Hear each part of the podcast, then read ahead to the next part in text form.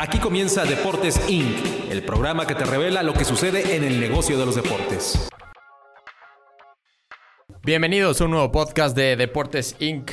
Deportes Inc., un podcast especializado en los negocios del deporte. Yo soy Michelle Richaud, conmigo hoy dos estrellas de medio tiempo, Agustín Martínez y Alfredo Saga. Agustín, Alfredo, ¿cómo están? Hola, ¿cómo están? Gracias por invitarme otra vez. Un tema bien interesante el que vamos a platicar el día de hoy, ¿no? ¿Qué tal, Mitch? Sí, aquí estamos en otro episodio más de Deportes Inc. y a darle con todo. Sí, vamos a hablar hoy del fútbol femenil. Específicamente me gustaría hablar de este tema que ha estado sonando mucho a partir de que ganó Estados Unidos el reciente mundial en Francia, acerca de la equidad de pago en, para, para estos equipos femeniles, específicamente lo que está sucediendo en Estados Unidos y cómo estas mujeres extra- extraordinarias atletas han logrado posicionarse en ahora sí que en muchísimos lugares para que sean escuchados inclusive por el mismísimo presidente Donald Trump. Sí, me parece que este mundial hizo muchísimo ruido. Me parece, no sé si el mejor mundial de la historia, pero al menos el más visto, el que más se destacó, el de que más se platicó. Y sí, ahora ya se conoce a las jugadoras del fútbol femenil. Por primera vez, me, me parece. Sí, la verdad es que el deporte cada vez está creciendo más. La, la expansión que está teniendo el fútbol femenil, pues cada día es mayor. Tienen buenos embajadores en, en gran parte del mundo. La FIFA también me parece que ha hecho lo propio. Y en general en el mundo creo que cada una de las federaciones y cada una de las ligas poco a poco están metiendo muchos más recursos y poco a poco están tratando de, de crecer este deporte, ¿no? Ahora les pregunto, con todo esto que están diciendo ustedes ahorita, ¿creen que eso justifique que se le pague de la misma forma al equipo varonil de Estados Unidos con el equipo femenil? Jamás. No, no creo. Jamás o, o quizás No a uno. no, a uno. Ahora, el ejemplo, O sea, hoy no. el ejemplo, ¿a poco, no sé, Marcus Beasley genera más que Alex Morgan? Porque es en- entre equipos de, o selecciones de Estados Unidos, me parece que ya hay jugadoras de- del, equipo femenil de Estados Unidos que ya pueden, por ejemplo, el dato de, de las camisetas que vende Alex Morgan. Sí, creo, creo que ese es un punto y ese creo que el, de los muy pocos que realmente pueden hacer sonar y, y- y bueno, escuchamos a partir de las declaraciones de Nike cómo fue el- la playera de Estados Unidos femenil, la más vendida en la historia y que la que más, o la que más se ha vendido en, en el año. Fue la playera más vendida en el verano. En el No, verano. O sea, el dato, el dato correcto es que fue la playera más vendida en el verano del equipo femenil De de, Nike. de Estados Unidos de Nike. Y eso hace que digan, ah, bueno, si están vendiendo tantas playeras, entonces estas mujeres se merecen el mismo pago. Digo, yo, la- yo la verdad es que creo que, hablando puntualmente del ejemplo que pone Alfredo de Alex Morgan, comparándolo con Damarcus Beasley, que Damarcus Beasley ya no juega en la selección. Bueno, ¿eh? con Josie Pero bueno, pongámoslo con Josie eh, eh, me parece que no, no es tan sencillo y no es tan, tan fácil de hacer ese ejemplo, ¿no? Me parece que tiene que ver más con la industria en general, con el valor total del equipo, con los ingresos que reciben eh, por entradas, por derechos de transmisión, por contratos de publicidad colectivos. O sea, no, no es tan fácil, ¿no? Yo entiendo y evidentemente qué bueno que las mujeres alcen la voz y qué bueno que los hombres también alcen la voz, pero hoy la realidad es que no es un deporte que tenga la exposición a nivel mundial, la comercialización a nivel mundial, el tema de los derechos de transmisión, pues es, es, es la diferencia es abismal, ¿no? Eh, yo, yo lo que creo es que, por ejemplo, el campeón del Mundial Femenil, el de Brasil, perdón, el de París, que fue en Francia, eh, se dio un premio de 4 millones de dólares, ¿no? Al campeón, Ahorita apenas. apenas. Entonces, si lo comparas con lo que genera un Mundial varonil, con lo que se genera en otro tipo de competencias, pues ahí es en donde está bien complicado poder igualar los ingresos, ¿no? Creo que sí se podrían sacar proporciones, o sea, de acuerdo a lo que genera la industria del fútbol femenil versus la industria del varonil, pero en proporciones, ahí es en donde sí deberían de, de pujar y de luchar más, ¿no? Y bueno, ya te me adelantaste, pero me, me voy directo a este tema. Si hablamos justo de estas proporciones, entonces las mujeres o estas futbolistas están generando ellas más que ellos en proporción a lo que se está a lo que se está ganando. Pero es importante aclarar que es proporción. No, Sí, sí, no son, proporción. No son, no son netos. O sea, no, no, no, aquí, aquí tengo los netos. números. Por ejemplo, para este Mundial de, Francia se estimó que una recaudación de 131 millones de, dólares, de los cuales 30 millones iban a ser repartidos entre los equipos que, que participaron, bueno, y entre los, los jugadores a nivel de premios y demás. Para el, para el Mundial en Qatar, que va a ser en tres años, se estima que va a haber una, un revenue, una entrada de dinero de 6, mil millones de dólares. Los billions para los gringos, ¿no? Exacto, los 2 billions para los gringos, de los cuales 400 millones van a ser repartidos para los hombres. Esto es el 7%. Y para las mujeres, el- esos 30 millones de los 131 es un poquito más del 20%. O sea, en cuanto a estas proporciones, entonces so- sí son las mujeres las que están generando pues más Ahí a es partir de lo donde- que se genera. Ahí es en donde me parece que ahí está el verdadero punto y el verdadero debate. O sea, es imposible pagarle a un equipo femenil lo mismo que ganan los hombres cuando los hombres generan 6, 8, 10 veces más. Y no es un tema de cuestión de género, es un tema de la estructura de un negocio. O sea, no, no, esto no pasa por género. Es como si me dijeran que el, el cricket a excepción de la India probablemente y de alguno de otros países donde es un deporte El Commonwealth. de, ¿no? exactamente de- de- pues no no habría forma de equipararlo con un negocio como es el fútbol a nivel mundial es lo mismo no es una cuestión de género es una cuestión de un modelo de negocio el cual no da para pagarle lo mismo que le pagas al equipo varonil Sí, en Estados Unidos, que es donde más datos tenemos, donde es más transparente, eh, al menos la forma en la que se reparten los premios, tenemos que para las mujeres en un mundial el sueldo por partido es más o menos de 3.600 dólares, mientras que para los hombres es de 5.000. Después un bono es de para mujeres puede ser de 15.000 dólares igual por partido, dependiendo si se gana o no, y el de los hombres es de 55.000. Y bueno, y el que es más estratosférico es las mujeres en el mundial pasado, en el de 2015, que fue cuando fueron campeonas en Canadá, les dieron 1.7 millones para que se repartieran entre ellos. Mientras que a los hombres, cuando avanzaron a los octavos de final eh, en Brasil, les dieron 5.4 millones. Entonces estamos hablando, y por eso de repente escuchas a las mujeres y a los hombres que están por equidad y, tratando de, ahora sí que confundir las situaciones. No, no puede ser que les den 1.7 millones a las mujeres por ser campeonas y a estos cuates hombres 5.4 millones por apenas haber llegado a los octavos. Cuando eh, la realidad es, es- va mucho más apegada a lo que menciona Agustín. Es una situación de, de la industria, de lo que se genera y a partir de eso poder repartir pues de la manera más proporcional posible. Es que insisto, no es un tema de género, es un tema de un modelo de negocio, ¿no? Yo te pondría otro ejemplo aquí en México y palpable.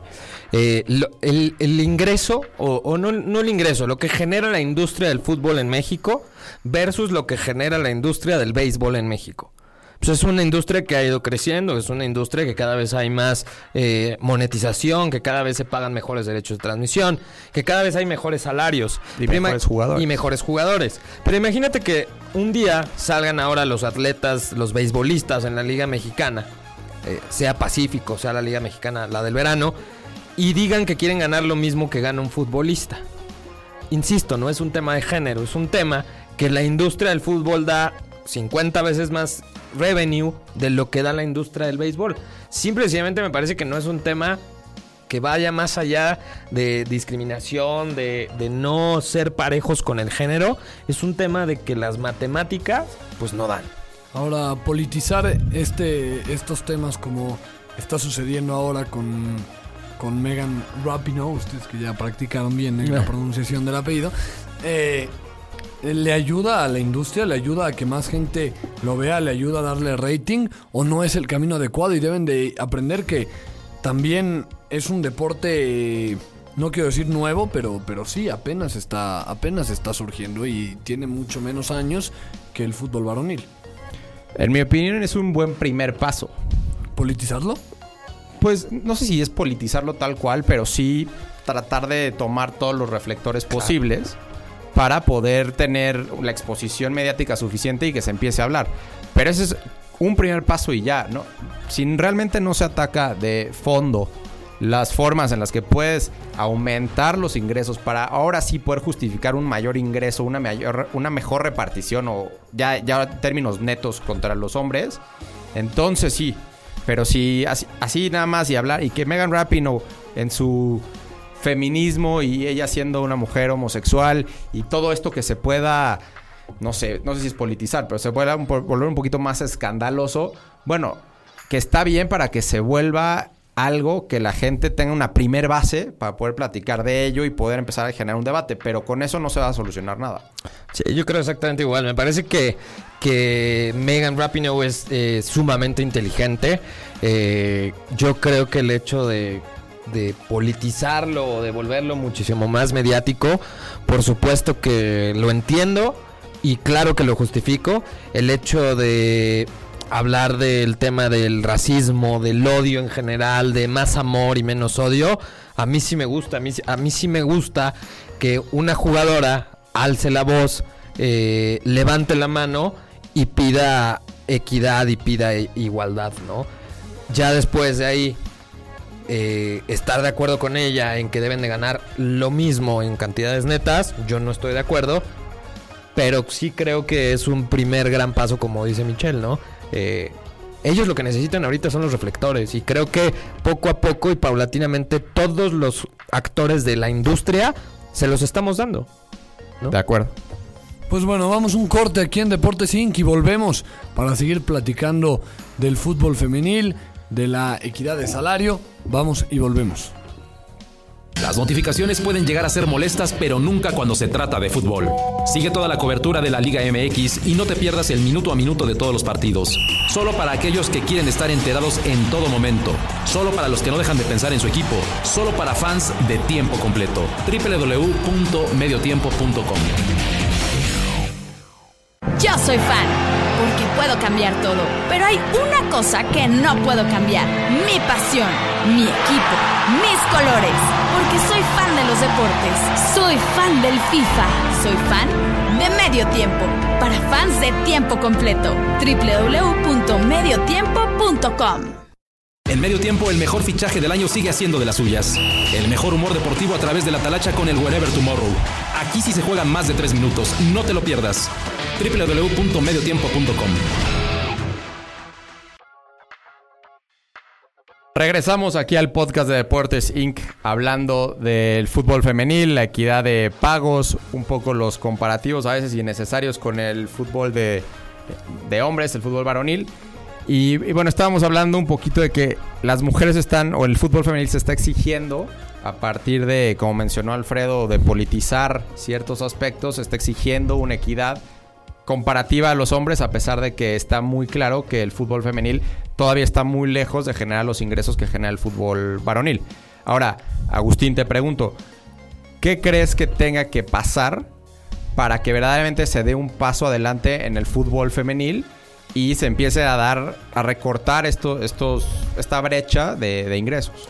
Yo, yo creo que eh, es un tema bien complicado de estructurar. Eh, pero lo que sí estoy con- completamente consciente es que todos los que somos parte de la industria del deporte en general, o sea, no solamente hablando de fútbol, todos los que somos actores y, participamos en la industria, sí creo que debemos de poner un granito de arena y hacer un esfuerzo más, porque no solo es un tema que tiene que ver con el negocio del deporte, tiene que ver con un tema social, un tema social en donde la mujer tiene exactamente los mismos derechos. Bueno, eso es, un- es algo que me parece ahorita está de más, pero a lo que voy es, es un tema social. ¿A qué voy? Los medios debemos de cubrir mejor los eventos femeniles.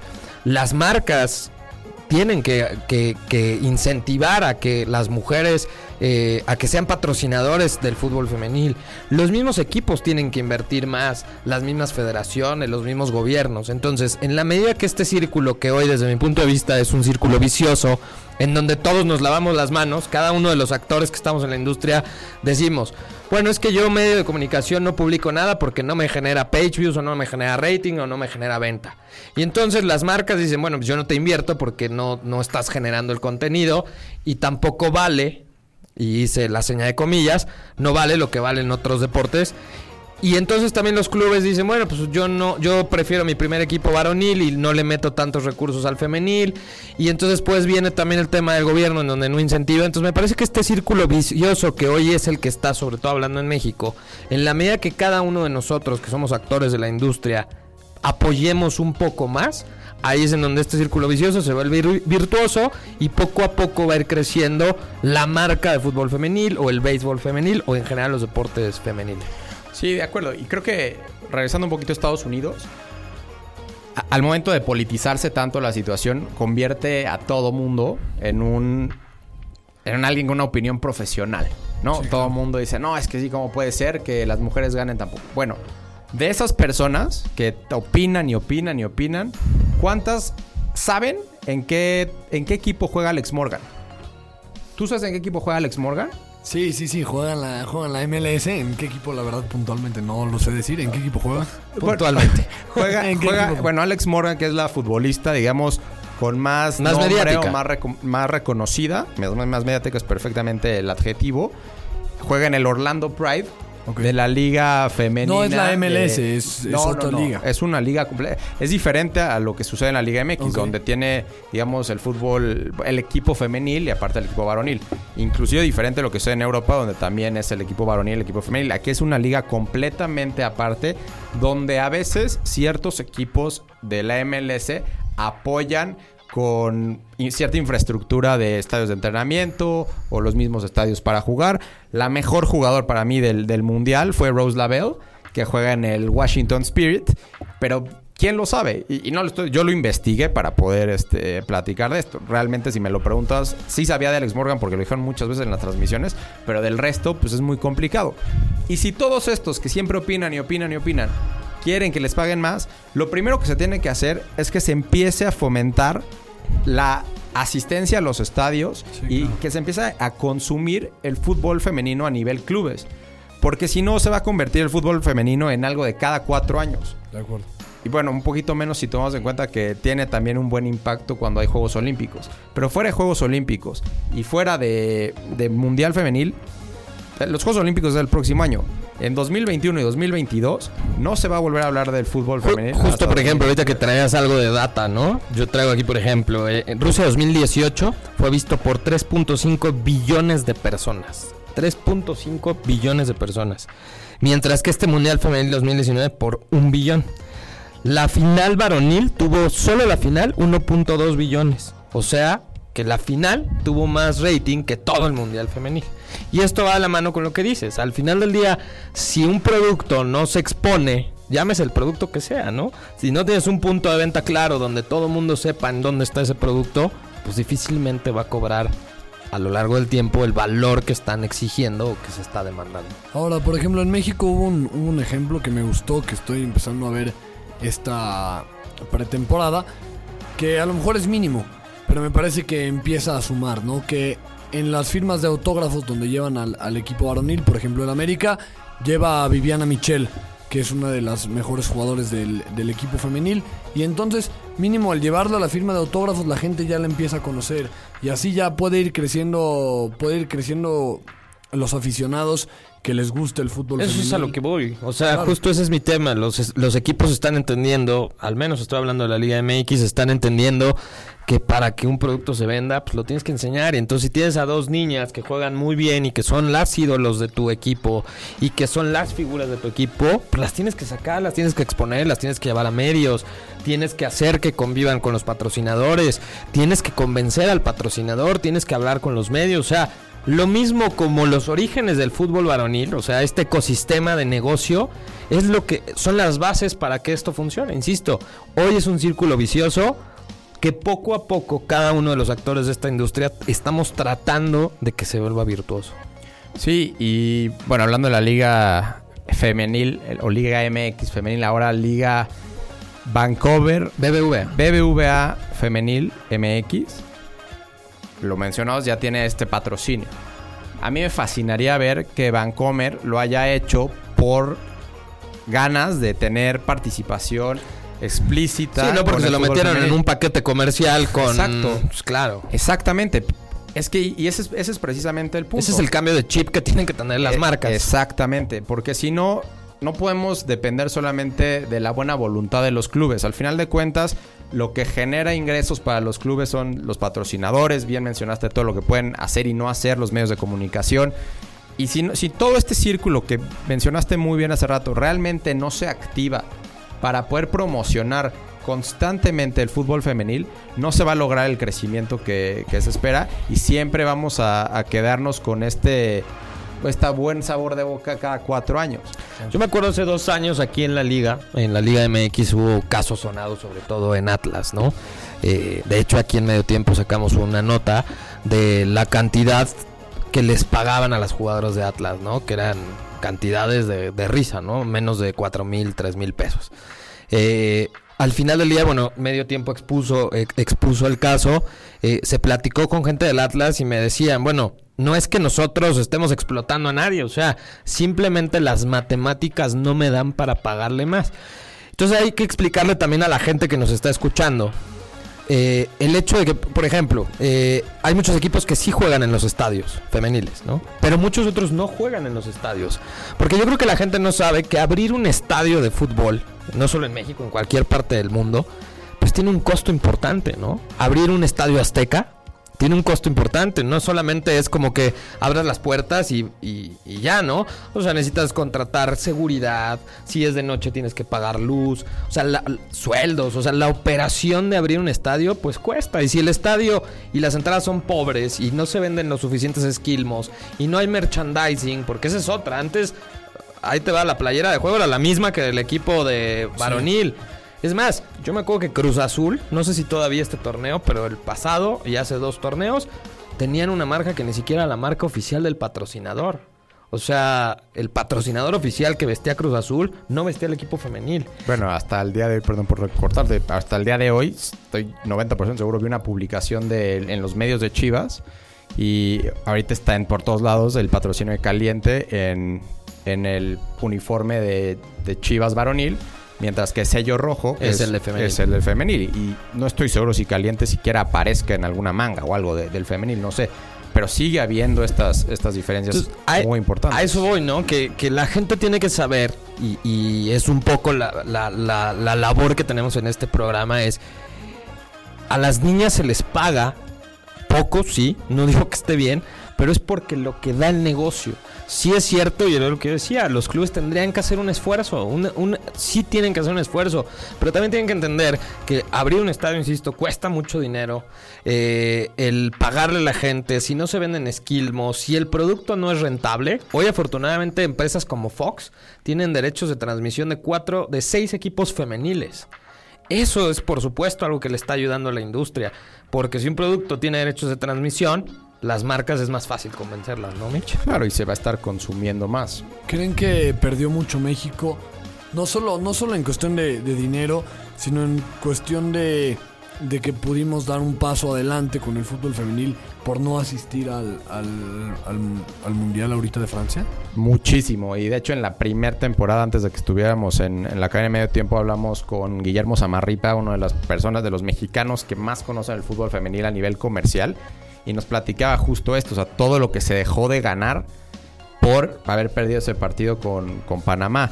Realmente la exposición de muchísimas jugadoras para poder quizás dar ese, ese brinco a Europa o que las mismas marcas mexicanas, o sea, en ese podcast no entendíamos cómo Charlín Corral, que es la máxima jugadora mexicana y una de las mejores del mundo, no podía tener un patrocinador y, hacíamos un poco eh, aquí como Charlie podría, por, o sea, es Charlene, Charlie, no sé, algo a lo mejor muy sencillo. Eh, ¿Cómo no podía, cómo ella no podía conseguir un patrocinador? Y si ella, que es la, jugador, la jugadora mejor representada de México y que ahorita ya cambió al Atlético de Madrid femenil, si ella no lo lograba, ¿cómo van a poder el resto? Entonces, claro que se perdió, se perdió muchísimo y es una lástima y ojalá que en el siguiente proceso, a nivel deportivo, se den cuenta quiénes son las mexicanas que mejor pueden poner a, México en, esa posición de estar en, el Mundial. Y, se pierde, como bien dice Mitch, en lo individual, pero se pierde también en la marca de fútbol femenil mexicano, ¿no? O sea, no solo se pierden esos contratos o esa exposición en lo individual por cada una de las jugadoras, o sea, como marca fútbol mexicano, como concepto, pues definitivamente no, no, no se alcanza lo que se pretende, ¿no? De acuerdo. Este, creo que de aquí para adelante hay muchas cosas que se pueden rescatar. Yo espero que todo esto que, se está politizando ahorita se logre convertir en algo mucho más sustancioso, que, que, nos sigamos acordando de Megan Rapino, pero a lo mejor porque va acompañada de unos buenos patrocinadores, que estos patrocinadores van a acompañar en la formación de las futbolistas y sobre todo la comercialización del deporte. Que en Estados Unidos que lo hacen muy bien y que poco a poco los estadios de la ML se van mucho mejor en cuestión de asistencia, que eso lo puedan replicar para las mujeres en, su liga, para que poco a poco vaya creciendo. Y aquí en México, que el esfuerzo que está haciendo Vancomer lo haga de la misma forma que, que lo está haciendo con, con los hombres y no solamente sea parte de un paquete eh, que les comercial. ¿no? Yo 100%, para concluir, yo me quedaría con el tema, y, y perdón que sea tan repetitivo, pero no es un tema de género. Yo no estoy de acuerdo en la equidad de, de salarios, no por un tema de género, por un tema de negocio. Y así lo podríamos escalar, insisto, el ejemplo que les puse del béisbol contra la misma Liga MX. O sea, no es un tema de género. Me encanta que las mujeres y que muchos hombres también queramos que las mujeres ganen más y se les trate de igual forma, pero necesitamos todos en este círculo de la industria ponernos las pilas para ayudar a que eso suceda. Si, no, si el círculo se rompe en alguno de los eslabones, llámese medios, patrocinadores, equipos, jugadores, eh, etcétera, en el momento que se rompe, ahí no va a avanzar esto, ¿no? Sí, y, y- y también partir desde el punto de vista que a lo mejor es controversial o no, pero que el producto que muestran las mujeres es inferior al de los hombres en cuanto al atletismo que, que den, los, que, ellos. Eh, lo veíamos, no solamente es la liga de femenina en Estados Unidos, es la de hockey, es la de básquetbol. Realmente no va tanta gente porque no, no es tan atractivo todavía. ¿no? O sea, realmente estamos acostumbrados a ver siempre a los mejores atletas porque son los más fuertes, porque son los más rápidos, por todo esto. Y al espectador en general le atrae mucho más eso. Y hay muchas actividades que hacer y es muy difícil pedirle a un espectador que se aviente dos horas de un partido de fútbol de varonil y después dos horas de un partido de fútbol femenil. Entonces, el fútbol femenil sí va contra muchas cosas ahorita. O sea, el, el esfuerzo que se tiene que hacer es, creo, mucho mayor que el que se hace para los hombres, porque parten de, de un, de un escalón atrás. Y no es minimizar el esfuerzo que le ponen las mujeres. El esfuerzo que hacen ellas es igual que el Ah. esfuerzo que hacen los máximos exponentes de hombres. Simplemente por cuestiones físicas, atléticas, pues es el producto que pueden dar. Lo, lo podríamos ver a lo mejor como otro deporte, ¿no? Porque vemos muchos, muchos goles en la, en la misma Liga Mexicana Femenil que los comentarios son, este lo, lo debió de haber parado, se lo, se lo comió el portero. Eh, no sé si, si es la manera de juzgarlo, compararlo, sino verlo a lo mejor como un deporte distinto. Sí, de acuerdo. Pues no, digo, ahí yo, ahí yo difiero. Yo creo que eh, de acuerdo a las capacidades que ellas tienen, y, y se me hace un poco injusto la- lo que me dicen, porque yo también te diría que hay un León Puebla que es infumable, ¿no? O sea, me- parece que no, no pasa por ahí, pasa porque no estamos, una, me parece acostumbrados, o sea, eso es una realidad. Eh, no, no estamos acostumbrados.